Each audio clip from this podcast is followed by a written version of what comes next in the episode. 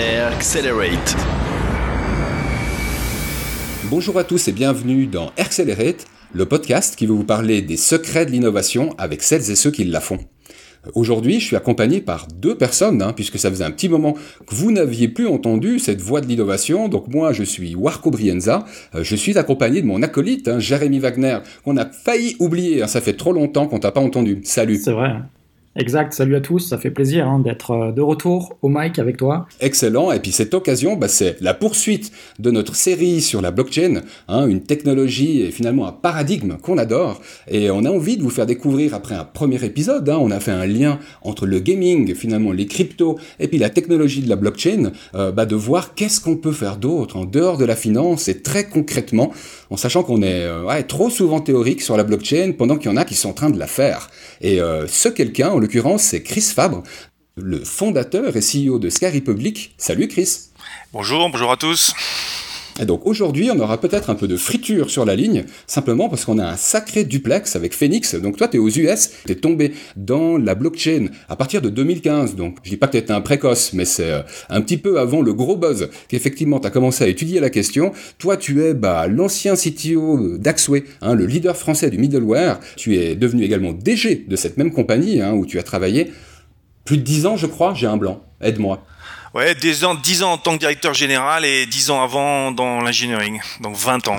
Je trouverais pas mal de commencer par te demander de nous résumer ton parcours d'entrepreneur euh, bah moi j'ai fait un peu les choses à l'envers. Hein, donc j'ai commencé par être plutôt un, intrapreneur. Hein. J'ai commencé à Annecy, pas loin de Genève, euh, développeur en R&D, à faire des nouveaux produits. Et puis euh, dix ans après ça, j'étais CTO en charge de 500 personnes. Puis j'étais directeur général. En fait, euh, bah, j'ai pris un peu tous les challenges euh, à bras le corps, les nouveaux produits, les nouveaux marchés l'expansion aux États-Unis, pour ça que je suis à Phoenix, j'ai fait cette acquisition, la cotation en bourse, donc euh, voilà, et puis quand je suis sorti de d'Axway, où j'avais amené quand même à 2000 personnes et une position de leadership, ben, je voulais faire autre chose, parce que bon, le, le middleware, la grande aventure du middleware, c'était 1995 à 2010, après c'était des problèmes de grosses entreprises, et puis, et puis en 2015, comme tu dis, ben, en 2015, euh, Bitcoin, Ethereum, ça faisait du bruit, mais les entreprises, il euh, y avait rien. Et donc en regardant le code de Bitcoin et d'Ethereum, je me suis rendu compte que finalement, il y avait un concept ce fameux digital consensus dont on va parler, je pense, euh, qui pouvait révolutionner euh, comment les entreprises transactent, comme on dit en américain. Et donc, euh, bah voilà, j'ai passé trois mois à faire du whiteboarding. au bout d'un moment, j'avais 100 slides et puis j'ai pas pu m'arrêter, quoi. Il a fallu que je, je saute. Alors Chris, je te confirme que nous allons parler de consensus digital, puisque c'est même le titre qu'on a choisi pour cette émission. Euh, je pense que c'est, euh, on sent une valeur forte derrière un terme, bon bah, qui a été cuisiné euh, déjà par les blockchainers que tu représentes. Qu'est-ce qu'on entend finalement par consensus digital, en fait, en tant que valeur ajoutée apportée par la blockchain? Bah, tout le problème, c'est que dans maintenant un monde qui est complètement digitalisé, les, les, affaires, les process, euh, les assets, les goods sont, euh, sont gérés par plusieurs personnes. Il y a beaucoup d'intermédiaires, il y en a de plus en plus. Et donc le problème, c'est si on veut fournir à un consommateur une expérience en temps réel, c'est comment on fait pour savoir ce qui se passe dans ce réseau. Quoi. Donc être sûr qu'on voit la même chose, être sûr qu'on voit les mêmes données, être sûr qu'on peut leur faire confiance à ces données, et puis en plus, la cerise sur le gâteau, euh, ça c'est la blockchain classique, on peut voir la même chose et pouvoir le truster. Puis la cerise sur le gâteau, après, c'est pouvoir agir de concert, c'est-à-dire réagir en temps réel, se synchroniser pour euh, rerouter un, un, colis qui devrait partir de Genève et il y a un mauvais temps, donc il faut que ça reparte de Zurich au plus vite parce que dedans, je sais pas, c'est du gruyère ou quelque chose qui est, qui est périssable comme des vaccins. Donc comment on fait pour automatiser tout ça pour qu'il y ait la meilleure expérience? Et donc le, le consensus digital, c'est ça, c'est de le faire de manière euh, complètement automatisée, alors qu'aujourd'hui, ben, il y a des gens qui téléphonent, il y a du papier, euh, il y a tout un tas de silos d'informations qui fait que ça prend du temps.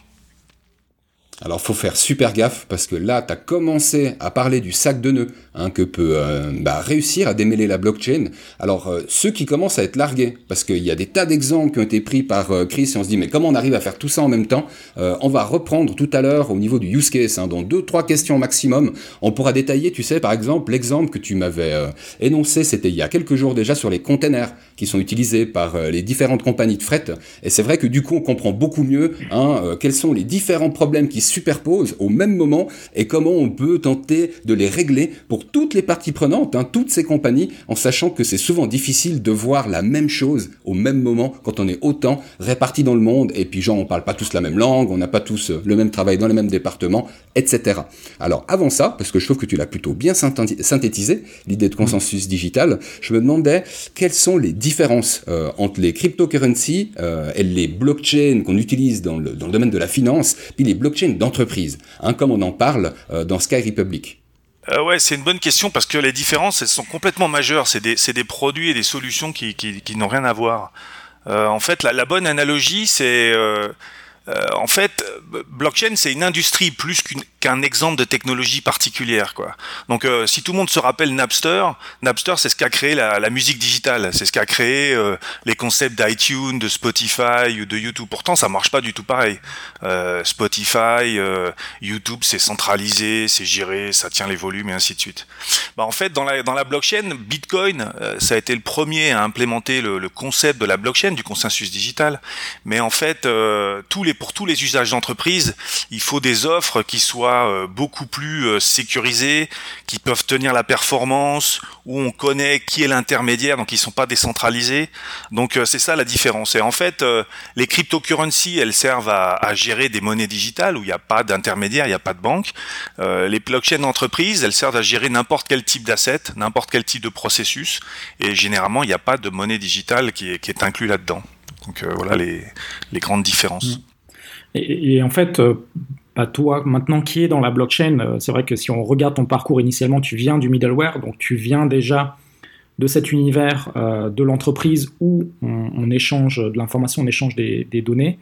Qu'est-ce que tu vois que la blockchain apporte de plus que les environnements qui existaient déjà dans les, dans les entreprises type EDI, e API, etc., qui, voilà, qui compose aujourd'hui l'écosystème d'entreprise, euh, finalement, la blockchain, qu'est-ce que ça vient euh, apporter en plus? Ouais, bah c'est exactement ça en fait, parce qu'Axway, donc la, la, société dans laquelle j'ai travaillé pendant 20 ans, c'est un des leaders de, des technologies qui sont utilisées aujourd'hui. Donc que ce soit les DI, qui a des technologies qui ont 40 ans pour euh, passer des transactions de manière digitale, une commande, des choses comme un paiement, euh, tout le monde connaît Swift parce que tout le monde a fait un paiement un jour euh, sur son compte en banque. Ou que ce soit les API qui sont les nouvelles versions qui sont avec le cloud ou le mobile, tout ça c'est toujours point à point. C'est-à-dire ces technologies qui permettent à deux personnes de, faire une transaction de manière digitale. Mais encore une fois, c'est deux personnes. S'il y a plusieurs acteurs, plusieurs intermédiaires, par exemple, euh, euh, l'exemple du shipment, c'est toujours bon parce que du, du producteur d'une matière première, d'un produit, jusqu'au point de vente, il y a 20 euh, intermédiaires qui font des transactions les uns aux autres. Et donc à la fin, si moi j'ai envoyé mes mes produits et je suis je les fabrique en Chine et je veux qu'ils soient vendus aux États-Unis, bah, ça m'intéresse de savoir où ils sont, s'ils vont arriver en temps et en heure. Donc c'est cette visibilité de bout en bout sur toute la chaîne que ça va apporter.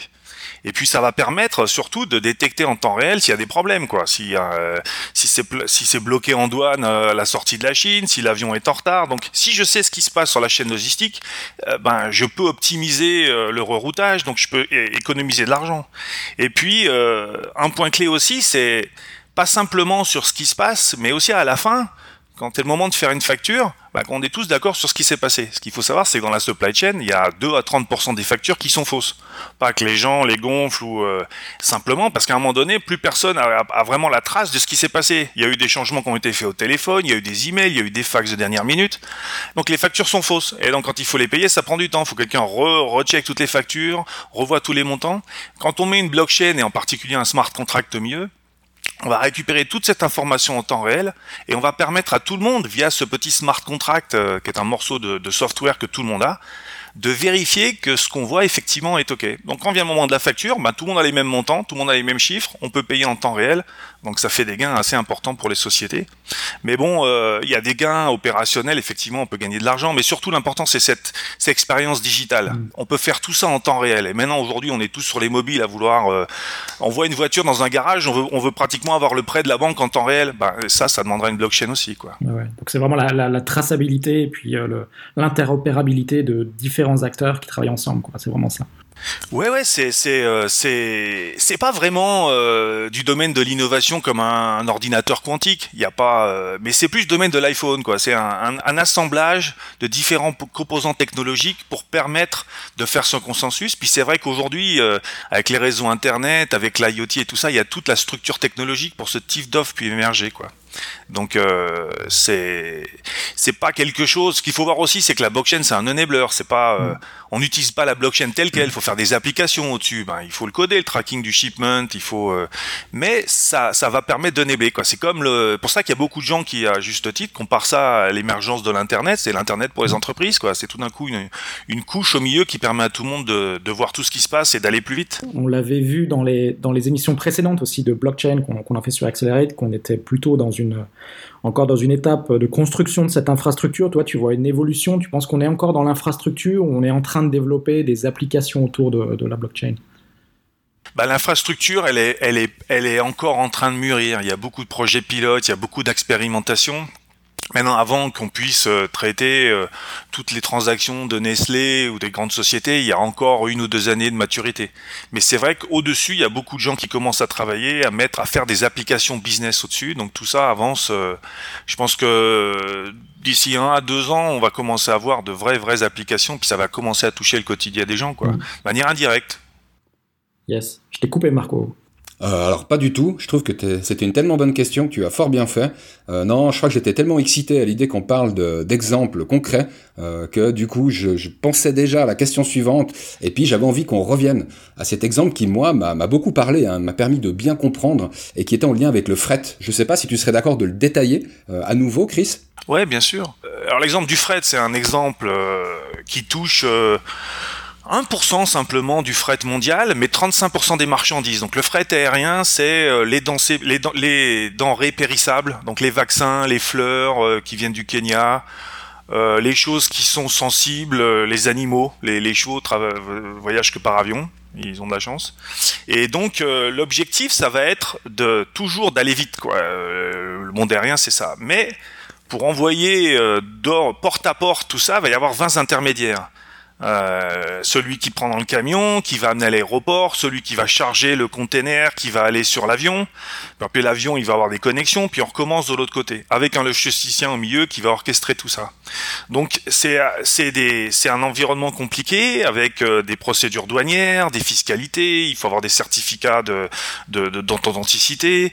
Euh, si on a une, si on veut exporter des montres et qu'il y a un bracelet en cuir, il faut et que c'est du croco, ben il faut avoir le certificat qui dit que ça a bien été élevé en ferme, sinon ça passe pas. Il y a tout un tas de, de barrières. Mais bon, euh, vu du vu du consommateur et vu du du, du, retailer, il faut que ça aille vite, quoi. Donc comment on fait pour que ça aille vite? Et aujourd'hui, effectivement, il y a plein de sources de problèmes. Euh, il y a beaucoup de travail manuel, il y a beaucoup de gens, beaucoup de papiers. Euh, beaucoup de paperasse, les, les, États sont pas forcément synchronisés sur les normes, donc euh, il y a beaucoup de technologies différentes qui sont utilisées et donc on n'a pas ce consensus digital. Et en particulier celui qui paye euh, toute cette chaîne-là, bah, c'est ce qu'on appelle le shipper, celui qui envoie les, les marchandises. Lui il paye et en gros il voit rien, ou alors il voit en retard. Donc euh, on a des, on a des, on avait des, des, des calls avec euh, des, des, grandes sociétés du luxe par exemple qui sont pas loin de la Suisse. Et euh, le gars qui est responsable de la logistique, il a 200 points de vente dans le monde. Tous les jours, les mecs l'appellent pour savoir mais ils sont où mes sacs bien connus. quand est-ce que j'aurai la prochaine approvisionnement? Parce que moi j'en vends 50% de plus tous les jours, il me les faut. Donc c'est c'est un exemple en plus. Ces containers qui montent dans les avions, ils sont en aluminium, ils sont très très légers. Ils coûtent pas très cher, hein, 1000, 5000 dollars. Mais euh, le problème, c'est comme ils sont tellement légers, il y a souvent des problèmes de manutention. Donc on avait son container pour mettre dans l'avion, le gars arrive avec le, le caddie, le truc à deux fourches pour le prendre, et puis il le perce. Ah bah il faut en trouver un autre, mais ils sont où les autres? Donc euh, il y a des problèmes d'inventaire. Ces containers, il y en a 1,2 milliard, je crois, millions, qui tournent en permanence autour du monde. Les airlines ne savent pas exactement où elles sont. Donc dès qu'il y a un problème, ben il faut aller, en, il faut faire un, il faut appeler un leaser, quelque chose comme ça. donc il y a plein de problèmes comme ça qui sont toujours liés à la même chose. Où sont mes inventaires? Où sont mes mes, mes denrées? Et donc euh, euh, on a, euh, on travaille avec des, des, des, compagnies aériennes, des, des logisticiens sur justement comment tracer tout ça en temps réel. Puis en plus, il y a, y, a y a, des choses toutes bêtes, mais dans un aéroport, il y en a des centaines de containers. Et le gars, il est censé, il a peut-être une demi-heure pour prendre un container qui venait d'un avion qui a été déchargé quelque part et le mettre dans un autre avion. Bah souvent, il n'arrive pas à le trouver. Donc, euh, il faut aussi potentiellement mettre un sensor IoT pour pouvoir voir sa localisation sur un mobile. Mais cette information IoT, comment la porter jusqu'au au grand handler, euh, au manutentionnaire qui est sur le tarmac dans l'aéroport? Bah, encore une fois, la blockchain. Donc c'est tout un tas d'informations comme ça qu'il faut mettre à disposition pour synchroniser toute cette chaîne. Euh, et les enjeux sont importants parce qu'un container, euh, euh, ça, ça, représente souvent un million, deux millions de matières, hein, de produits à l'intérieur. Si on perd un jour de, de transport, ben on a perdu un jour de vente. Ça veut dire que le working capital, donc je me rappelle jamais comment on dit ça en français, du retailer, il est impacté. Il a, il faut qu'il ait un jour de stock de plus. Donc euh, voilà, c'est, euh, on part de problèmes super simples, le papier, la manutention, la synchronisation d'informations, on arrive à des impacts qui peuvent être énormes pour les entreprises et pour les consommateurs du coup, parce que c'est eux qui payent aussi. C'est comme si on avait trouvé une solution pour euh, débusquer le diable qui se cache dans les détails. ouais, c'est une solution, plutôt une boule de cristal pour voir là où on n'est pas, quoi. Alors là, tu as parlé de l'exemple du fret. Je trouve que tu l'as bien détaillé. Ça permet de comprendre justement ces, ces couches de problèmes hein, qu'on doit, doit surmonter et euh, comment, à travers le consensus digital, on peut bah, trouver la solution et qui plus est, bien informer les différentes parties prenantes sur euh, bah, qu'est-ce qui se passe et comment ça se passe. Euh, il y avait également l'exemple du, du, healthcare, donc un autre écosystème, celui de la santé, où effectivement bah, les blockchains d'entreprise pouvaient faire merveille. Ouais, tout à fait. Alors là, la santé, c'est un domaine compliqué parce que c'est très fragmenté euh, en Europe, mais aux, États-Unis, c'est encore pire. Donc, euh, les informations euh, du patient sont très difficiles à récupérer. Donc, ça veut dire que il y a des exemples très simples. Hein. je change de dentiste. le mois dernier, j'avais fait une radiographie. Bah, le nouveau dentiste va me demander de la refaire. Donc l'assurance va payer pour ça, alors qu'en fait, euh, il pourrait récupérer cette radiographie pratiquement en temps réel et éviter un coût et une procédure qui est pas qui est pas nécessaire.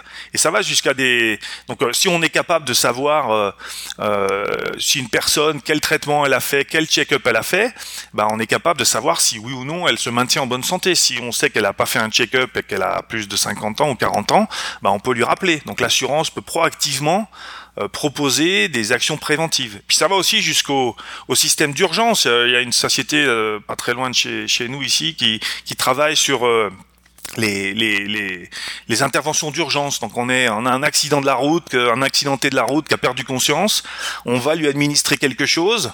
Bah, si on pouvait simplement, euh, en prenant une photo de, de, de, de son visage ou d'une empreinte digitale, récupérer son dossier médical, on saurait s'il a des, des préconditions existantes, s'il a des allergies. Donc on pourrait faire, on pourrait on pourrait être plus efficace pour euh, pour le sortir du problème et pour sauver sa vie quoi. Donc euh, ça peut avoir des conséquences. Euh, bien sûr, là, la blockchain n'est qu'un enabler. Hein, il faut tout un tas de systèmes qui se connectent.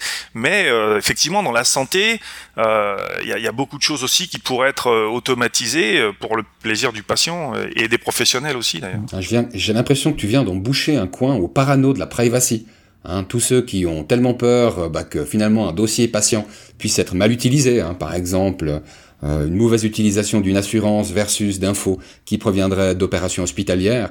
Et puis bah, à travers cet exemple-là, euh, on comprend mieux qu'est-ce que ça pourrait apporter finalement de véritablement partager les informations et puis bah, de tomber sur le consensus digital. Ah, je dirais plus de construire que de tomber dessus. Bah, pour pour le, le, point qui est important, c'est que il, faut de la confidentialité. Dans ces systèmes-là, il y aura de la confidentialité. C'est-à-dire que moi, je ne crois pas euh, que ces informations puissent être sur des blockchains publiques, euh, même encryptées, parce qu'il y a toujours des petits malins qui arriveront à les décrypter. Il faut que l'information ne soit donnée qu'aux gens qui sont euh, autorisés ou qui ont un intérêt à le faire. Donc tout ça, ça peut être fait en, faisant en sorte que l'information n'est visible que des gens intéressés ou des gens qui ont la possibilité de, de l'utiliser à bon escient. Et, et ça, c'est possible. C'est-à-dire, c'est un point clé pour les entreprises, mais aussi pour les particuliers, c'est-à-dire que si on n'arrive pas à protéger ces informations tout en les partageant, euh, ça ça peut pas arriver. les données, c'est le nerf de la guerre des entreprises, c'est leur c'est leur richesse quoi. Donc euh, quand elles les partagent, elles veulent savoir qui vont les voir. Et euh, les, blockchains d'entreprise, elles, elles résout maintenant ce problème-là depuis un an à peu près. Tout le monde a à peu près une solution pour faire ça. Donc c'est bien, c'est bien le principe d'un smart contract, c'est-à-dire que euh, un smart contract, c'est euh, on passe un accord qu'on va s'échanger des données, on sait très bien où elles vont aller, on sait bien qu'on va les protéger, mais on est d'accord pour s'échanger, on a un moyen de le faire. Donc ces smart contracts, ils tournent sur une blockchain, mais cette blockchain, elle est privée, simplement aux gens qui font partie du smart contract. On voit bien, euh, je trouve, euh, tout l'intérêt que tu décris, euh, à la fois pour, pour les entreprises et, les particuliers, et surtout quand on voit les enjeux que la blockchain peut résoudre, on se dit, les entreprises devraient aujourd'hui sauter sur la blockchain, sauter sur cette opportunité et, euh, commencer à moderniser leur, euh, système. Mais j'ai l'impression que ce n'est pas encore le cas. Je ne sais pas quel est ton point de vue euh, sur, sur la traction aujourd'hui des blockchains. C'est vrai que quand on parle blockchain, on pense à, Bitcoin. Aujourd'hui, dans les entreprises, comment est-ce que c'est perçu? Est-ce que tu vois, toi, sur le marché, une augmentation de, de, Est-ce que vous êtes, vous, Sky Republic, de plus en plus demandé? Comment tu vois les choses? Bah en fait, euh, ça a pris un petit moment, mais effectivement, euh, il y avait un, un, mélange des messages. Euh, la plupart des gens dans un cocktail, si on dit blockchain, ils vont dire ouais, je connais Bitcoin. Bah, en fait, non, les, les, entreprises elles ont besoin de solutions complètement différentes. Donc maintenant, les entreprises elles commencent à comprendre que c'est effectivement différent. Maintenant, il y a dans le monde du blockchain d'entreprise, il y a trois ou quatre technologie ou façon, concept de voir. Et donc ça veut dire aussi que là, les, les entreprises, elles, euh, elles, doivent apprendre, elles doivent voir finalement de quelle, de quelle technologie elles ont besoin pour traiter leur propre, euh, leur propre exemple. Euh, donc on est, on en parle moins, mais il y a plus de choses qui se passent dans la réalité. Et les entreprises, il y a, c'est le fameux crossing the chasm, euh, c'est-à-dire qu'il y a plein de gens qui aujourd'hui sont, sur ce domaine-là avec des technologies euh, qui existent depuis 40 ans, c'est-à-dire qui sont très profitables. Et là, on leur dit, ben non, euh, dans 5 à 10 ans, ça va, ça sera complètement nouveau, tout ça va changer. Il faut, donc bien sûr, ça pose des problèmes. Les clients eux-mêmes sont pas forcément, euh, ils ont l'habitude d'utiliser leur EDI, leur API, le trust. Oh, vous me parlez de blockchain, on m'a dit que Bitcoin, ça s'était fait hacker. Enfin, on tourne dans ces trucs-là, quoi. Mm. Donc, euh, ça va prendre un peu de temps, mais euh, je pense que les gens qui s'y penchent assez vite, ils découvrent le potentiel. Et puis donc maintenant, c'est la maturité des offres qui est importante, quoi. C'est la, maturité des offres et puis développer ces solutions au-dessus, parce qu'effectivement, la blockchain en tant que telle, on peut pas en faire grand-chose, quoi. C'est un V12, mais il faut quand même construire le châssis autour, euh, le dashboard, le volant. Euh, quand il faut freiner, ça freine. Enfin, il faut encore faire, faire tout, ce boulot-là, quoi. Et là, quelles offres sont prêtes selon toi, Chris? Ben, quelles offres euh, Je pense que les, les, dans les, trois différentes vagues, les, les, offres sont assez proches de, du, de, pouvoir être utilisées en production. Nous, on pense que l'année prochaine, on aura une version qui sera utilisée en production. Les autres vendeurs vont, vont à peu près arriver à ça.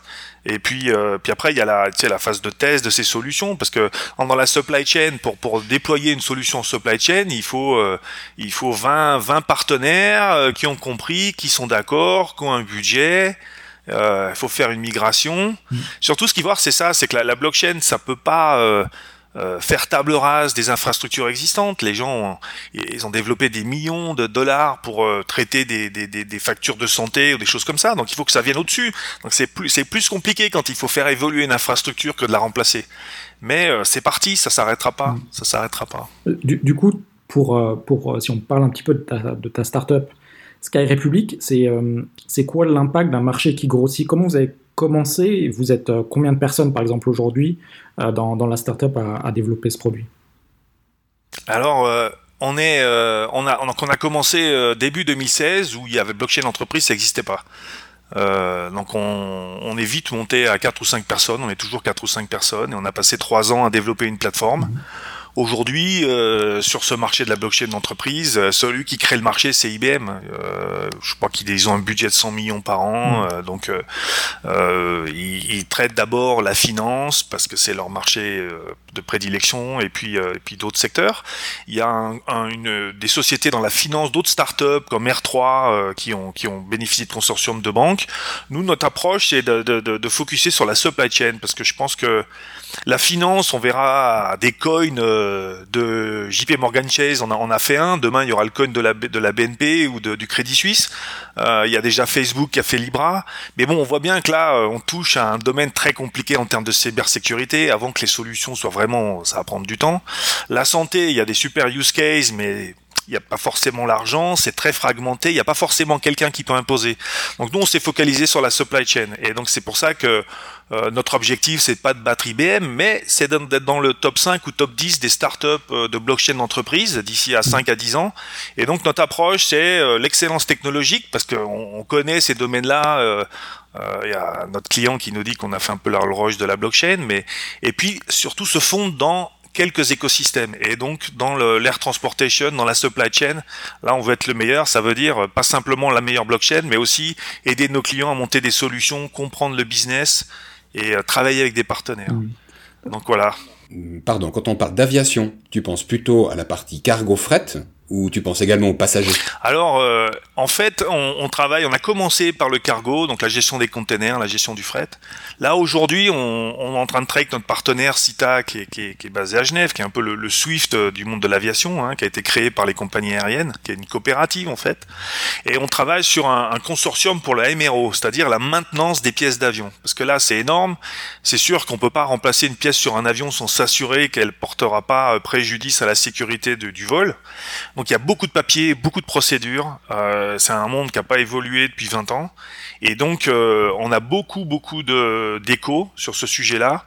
Et euh, ça, ça va jusqu'à euh, la défense en fait. Hein. Euh, les fusées, euh, les missiles, ça peut aller potentiellement là-dedans. Mais ça, je pense que là, il y, y, a un marché très intéressant pour nous parce que la supply chain, c'est un monde qui vit avec des marges assez petites.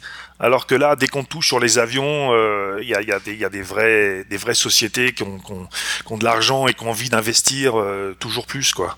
Le bagage, on, on, y regarde dans le monde du passager, c'est les bagages c'est assez bien instrumenté aujourd'hui, donc c'est peut-être pas forcément là où on aura le, les, premiers échos. Et puis après, il y a tout le trafic du contrôle aérien qui passe dans le réseau CITA aujourd'hui, où il y a des choses aussi à faire.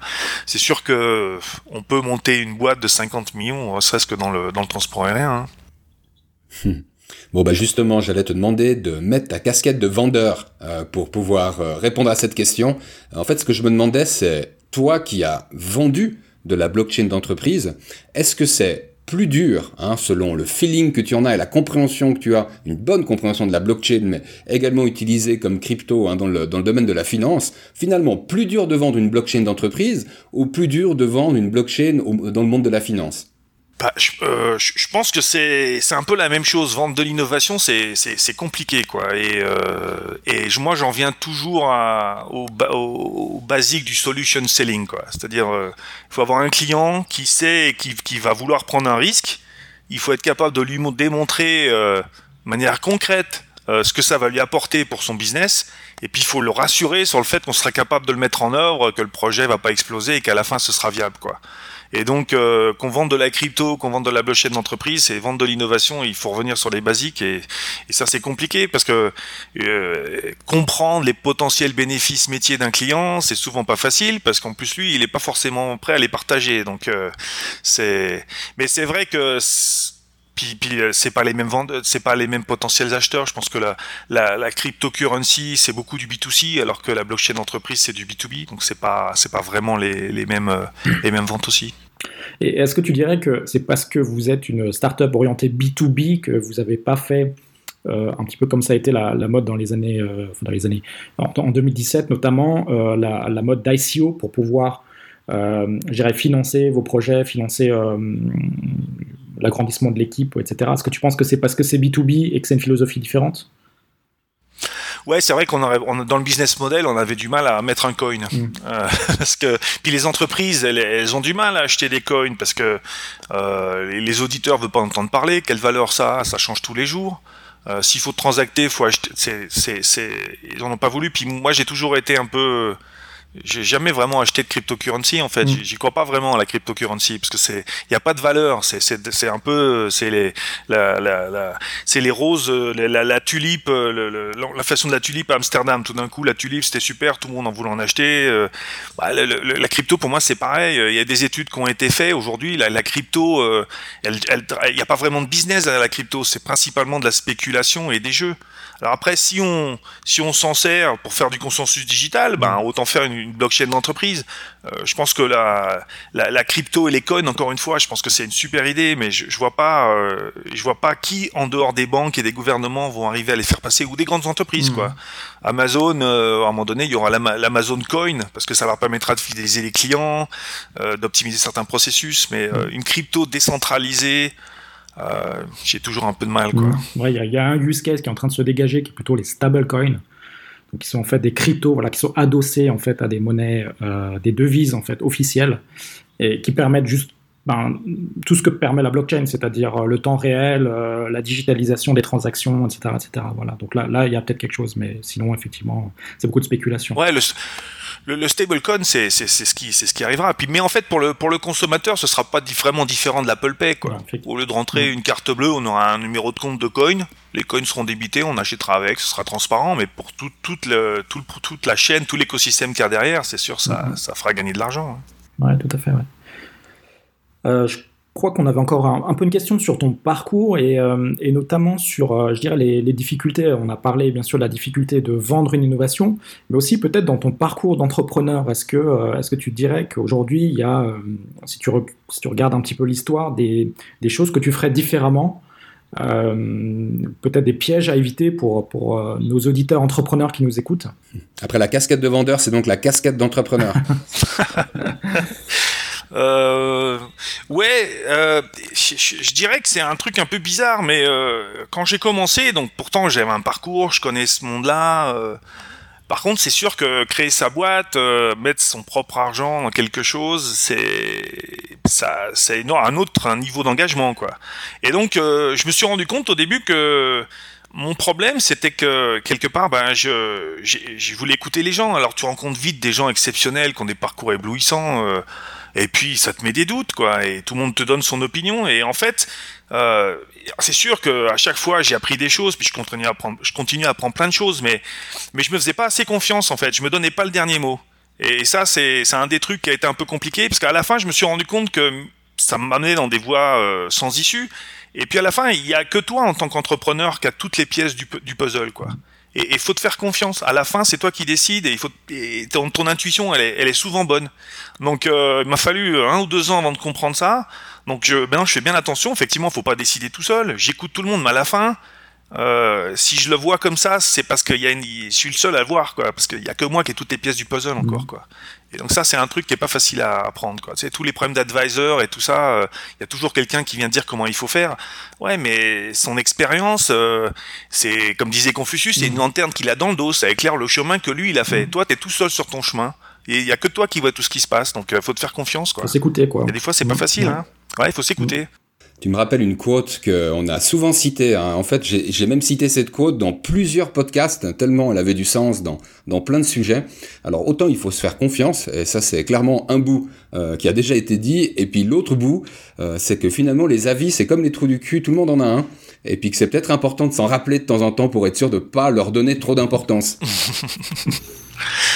Ouais, mais par contre, c'est vrai qu'en même temps, euh, c'est l'autre l'autre truc que j'ai appris, c'était de networker. Moi, j'ai passé 20 ans dans une entreprise, je networkais pas. Pour moi, j'allais pas changer de boulot. Ça faisait 20 ans que je changeais tous les deux ans, euh, et euh, j'ai dû réapprendre à networker. Alors, c'est vrai que, à l'inverse de ce qu'on vient juste de dire, il y a des fois, bon, bah, t'as cinq entrevues, bon, tu rencontres des gens sympas, mais ça t'apporte rien. Puis il y a des fois, il y a un gars qui dit un truc, mmh. puis ça t'ouvre une porte, quoi. Et là, tu l'avais pas vu du tout, quoi. Et euh, c'est important, quoi. Pour faire le puzzle, il faut aussi prendre quelques pièges chez les autres. Euh, donc euh, ouais voilà c'est ça. Il faut, faut, faut, faut, construire son puzzle et puis après à la fin c'est toi qui assembles les pièces. Mais ouais c'est, exactement ça. Moi je trouve que c'est, beau en fait. D'un côté il faut s'écouter et de l'autre côté c'est les rencontres quoi. Les rencontres font, font la vie et c'est un peu un résumé de ce que tu viens de dire eh ben, en une demi-heure, en un peu plus d'une demi-heure, on aura appris, plein de trucs. Alors, sur la blockchain, mais pas comme on a l'habitude de l'entendre, une blockchain d'entreprise, où il n'y a pas de crypto dedans, mais où il y a quand même un sacré modèle d'affaires bah, qui est en train d'être travaillé et qui va certainement se poursuivre euh, bah, jusqu'à la fin de l'année et dans les années à venir. Donc, un tout grand merci, euh, Chris, hein, qui, euh, bah, depuis ou pas loin de Phoenix, a pris du temps ce matin pour lui afin de répondre à nos questions. Un tout grand merci à toi. Ben, merci Marco et Jérémy, c'est un plaisir. Eh ben, plaisir partagé. est-ce qu'on ose te demander où est-ce qu'on peut te retrouver sur les réseaux? Euh, ben, LinkedIn, Twitter, euh, Sky Republic Inc. voilà. Tout attaché en minuscule Ouais, en minuscule. Sky Republic Inc., c'est le handle Twitter, je crois. Euh, et puis euh, Sky Republic Inc. sur, euh, sur LinkedIn. Et toi, Marco, où est-ce qu'on te retrouve? Il est fort, Jérémy, hein, parce qu'il savait, il sentait que j'allais oublier ses handles, et puis tac, il repose des questions à tout le monde. Donc, Warco Brienza, hein, en un mot, vous retournez le M, et puis du coup, vous devinez même quel est mon prénom. Et puis, je crois que c'est valable sur Facebook et sur Twitter, ou autrement Marco Brienza sur LinkedIn. Et puis toi, Jérémy? Bah voilà, j'allais te, le dire à l'instant, Jérémy Wagner, donc mon handle euh, Twitter, euh, où on peut me retrouver principalement, et sinon euh, sur LinkedIn, également Jérémy Wagner. Et puis bah, vous pouvez retrouver Accelerate et tous les épisodes, donc il y en a eu 28 avant ce 29e épisode avec Chris Fabre, ils se retrouvent tous sur accelerate.com, on est également présent et visible sur SoundCloud, sur iTunes, profitez des news qu'on communique régulièrement à travers bah, les comptes Accelerate, visibles autant sur Twitter que sur LinkedIn. On n'est pas sur Facebook parce que finalement, on n'aime pas Facebook pour, euh, pour les podcasts. Ou c'est plutôt Facebook qui nous aime pas. C'est pas vrai, on y est en fait, sauf qu'on publie jamais rien. De moins en moins, c'est vrai, c'est vrai. Mais on est aussi sur euh, Google, euh, Google Podcast maintenant. Eh bien, hein, on n'arrête pas le progrès. c'est pas Chris qui va nous contredire. Restez avec nous parce que on avait prévu un dernier épisode sur la blockchain et ce sera, alors allez, je dis toujours dans deux semaines et puis on a un peu de décalage. Alors je vous dis à dans quelques semaines. Bye bye. Bye bye.